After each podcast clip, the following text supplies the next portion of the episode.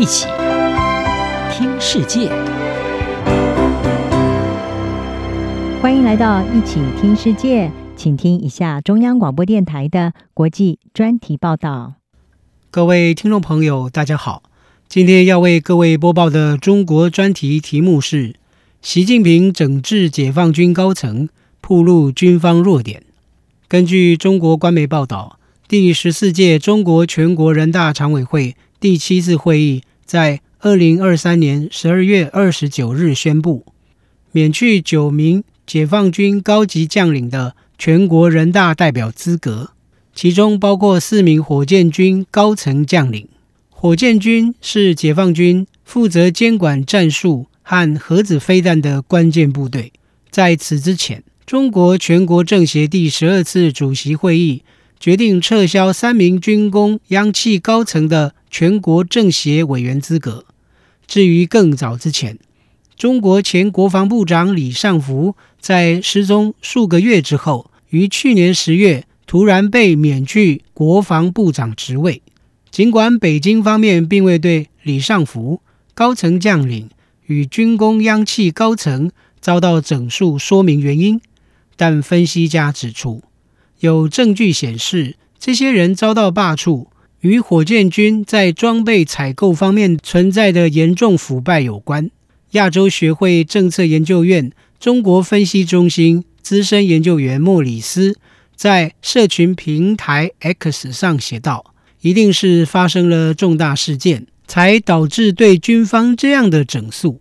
很可能是重大腐败丑闻。”或是泄露情报。新加坡国立大学李光耀公共政策学院副教授吴木阮表示，还会有更多的人将遭到清洗。以火箭军为中心的整肃还没有结束。自习近平于二零一二年上台以来，就逐步对党和政府官员进行大范围的反腐败打击，解放军是其主要的目标之一。彭博新闻社的文章指出。中国军方强调将在二零二四年严厉打击贪腐。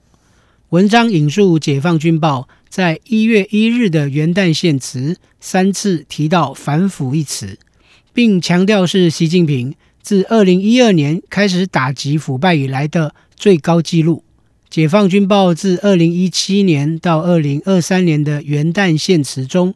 除了在二零一五年和二零一六年，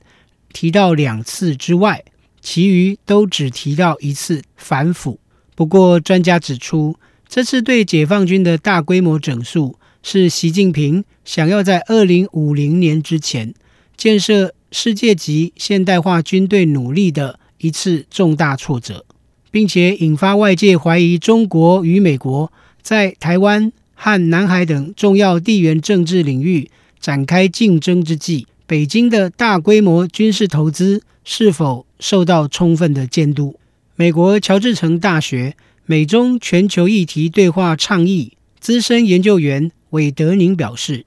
因为中国核武器的管理必须由获得高度信任的人负责，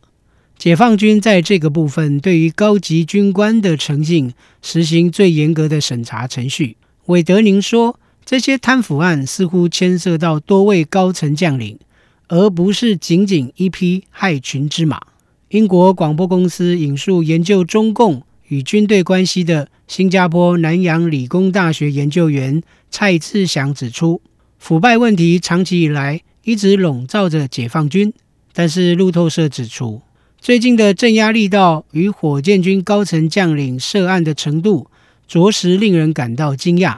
专家表示，在习近平设法恢复军方内部秩序之前，对军方高层将领的整治可能会使得火箭军暂时受到削弱。华府智库史丁森研究中心中国计划主任孙运表示，战略核武力量是中国依赖的国家安全底线，也是对台湾的最后手段。他并且说，中国需要一段时间来收拾残局。以恢复对火箭军能力与可靠性的信心，这也意味着这个部分是中国目前的薄弱环节。从长远来看，中国军队的长期腐败问题将持续存在，因为包括军官待遇低和军事支出不透明等一些根本原因仍未获得解决。原上海政法学院副教授、现为驻智利的政治评论员陈道颖表示，对军方的持续整肃，可能会在未来的五到十年内，让习近平不会冒着与其他国家军队发生严重冲突的风险。陈道颖指出，如果将军们只是忙于中饱私囊，他们的内心想要打仗吗？习近平现在应该了解，他们所宣传的对党和军队的忠诚，听起来很空洞。我想，这会在一定程度上打击他的信心。以上专题是由张子清撰稿播报，谢谢各位的收听。